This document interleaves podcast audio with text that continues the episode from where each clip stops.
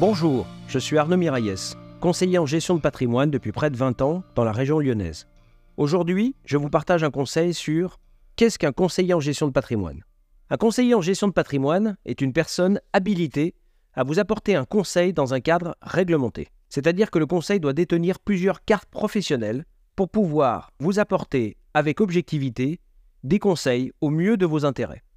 Les cartes professionnelles à détenir sont le conseil en investissement financier, appelé aussi CIF, qui détermine le savoir-faire du conseiller à analyser vos placements financiers.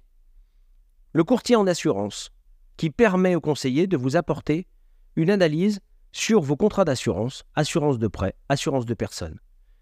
Une carte de transaction immobilière qui permet à votre conseiller d'avoir accès à l'ensemble des biens immobiliers disponibles sur le marché.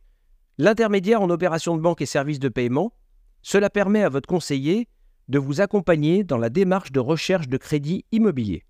Toutes ces cartes professionnelles sont contrôlées par plusieurs autorités.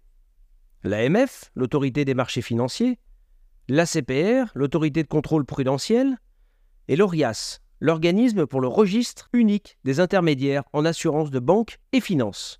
Là-dessus, la Chambre syndicale vient contrôler les sociétés de conseil tout au long de l'année pour rendre compte aux organismes vus précédemment.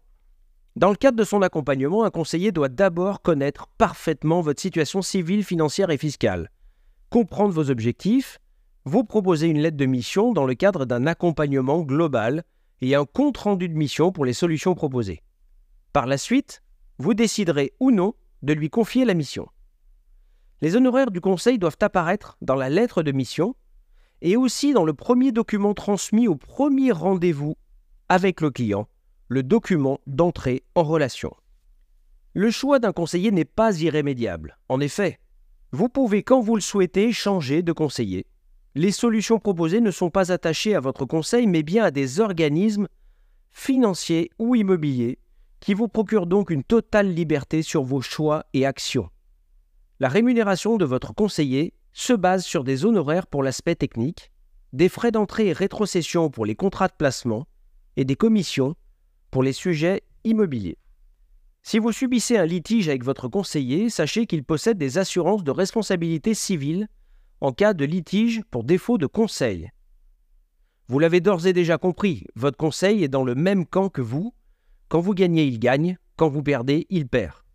C'est pour cette raison qu'il va agir de manière objective et non orientée pour vous apporter toujours le meilleur conseil et les meilleurs services.